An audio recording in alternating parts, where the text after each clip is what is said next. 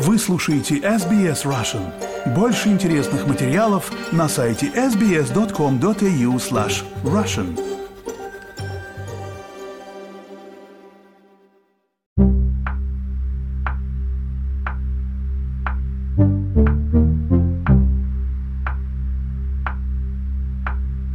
Здравствуйте! В эфире подкаст SBS Russian у микрофона экономист Геннадий Казакевич. В этом подкасте я рассказываю о самых важных и интересных событиях в сфере экономики. Среди моих говорящих по-русски знакомых растет количество тех, кто, проработав в Австралии большую часть трудовой жизни, приблизился к возрасту ухода на покой или уже перешагнул эту веху. Сколько денег нам требуется на жизнь после трудовой карьеры? Каждому по-своему. Многое зависит от привычного уровня доходов и стиля жизни до ухода на покой, состояния здоровья и многих других факторов.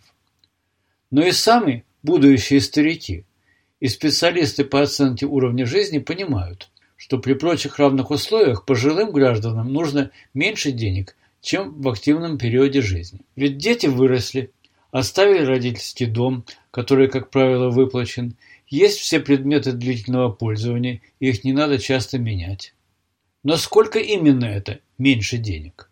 На этот вопрос вместе с учеными и статистиками в Австралии призваны давать ответ две организации. Одна из них, правительственная, Централинк, отвечает за общественное социальное обеспечение.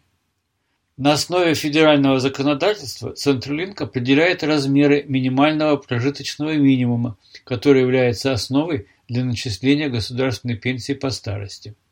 Пенсия регулярно индексируется с использованием индекса инфляции.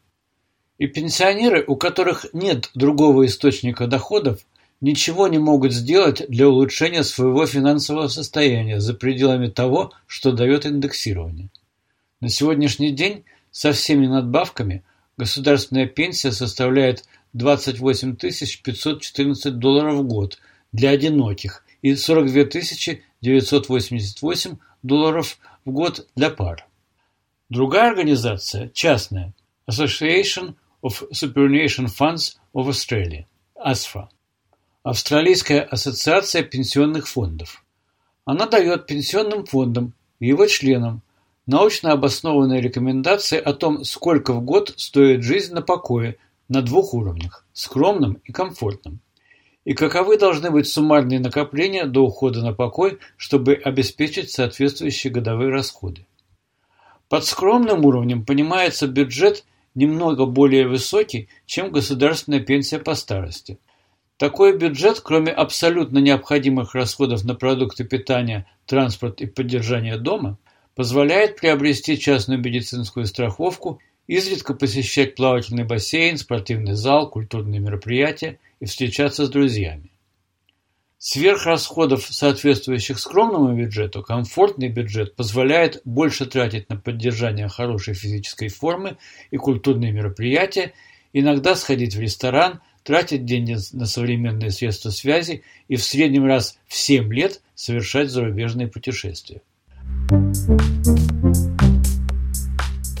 При этом нужно понимать, что принципы начисления государственной пенсии по старости и рекомендации для владельцев частных пенсионных накоплений основаны на предположении, что, уходя на покой, люди успели обзавестись собственным жильем.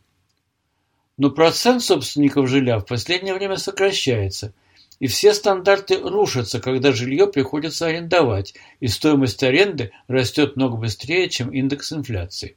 А ведь именно это в настоящее время происходит. Между тем, рекомендации АСФА являются только ориентиров для членов пенсионных фондов, к которому нужно стремиться. В отличие от государственной пенсии, владельцы пенсионных фондов могут повлиять на объем своих накоплений. Насколько это возможно, пока мы еще работаем? Мы не можем повлиять на определяемые законодательством обязательные вклады в наши пенсионные фонды. В последние годы процент от заработной платы, отчисляемый в пенсионный фонд, по закону рос. В нынешнем финансовом году он составляет 11% и должен достигнуть максимального уровня в 12% в 2025-2026 финансовом году. И все хорошо, пока темп инфляции в среднем не превышает роста доходов от инвестиций, в которые вложены сбережения. То есть, скажем, если годовая инфляция составляет 3%, а доходы на самые консервативные инвестиции равен или превышает 3%, тогда все более или менее в порядке. Но вот что произошло в последние несколько лет. Пять лет назад годовая стоимость комфортной жизни составляла 42 764 доллара для одиноких и 60 263 доллара для пар. А в 2023 году эти суммы составили уже соответственно 50 981 доллар для одиноких и 71 724 доллара для пар. Какие же расходы увеличились больше всего? Транспорт, прежде всего бензин, 26%, продукты питания, 23%, медицина, 17%. Несмотря на то, что в этих расчетах предполагается, что пожилые люди владеют своим жильем, подскочили расходы на местный налог, воду, газ, электричество, услуги электриков и сантехников для мелкого ремонта. Заметно увеличились цены в ресторанах и на авиационные билеты. В целом, расходы в расчете на комфортный бюджет увеличились не меньше, чем на 17%. В то же время расходы в расчете на скромный бюджет для одиноких пар увеличились соответственно до 32 417 и 46 620 долларов или на 18%. А как это выглядит в пересчете на сумму, которую нужно иметь при уходе на покой в 67 лет? Здесь учитываются не только ежегодные расходы, но и ожидаемый доход на накопление и ожидаемая продолжительность жизни. Пять лет назад для комфортной жизни одиночкам нужно было иметь 545 тысяч долларов, а парам 640 тысяч. В 2023 году эти суммы увеличились соответственно до 595 тысяч долларов и 690 тысяч долларов, то есть на 50 тысяч долларов. Пока мы работаем, в дополнение к обязательным отчислениям в пенсионный фонд, мы можем добавлять добровольные отчисления из зарплаты. Мы можем дать указания своему фонду переложить инвестиции из менее рискованных инвестиций, приносящих скромные доходы, в более рискованные, приносящие более высокие доходы. Но потери в случае неуспеха оказываются более вероятными. Мы можем, если позволит здоровье, отложить то время, когда мы будем уходить на покой. А что делать тем, кто уже перестал работать? К сожалению, единственная возможность – это сокращать расходы. В заключение отметим, что наше рассуждение основано на том, что все сбережения находятся в частных пенсионных фондах.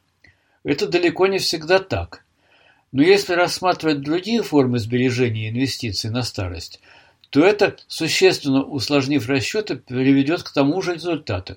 Уходить на покой становится в финансовом смысле все труднее.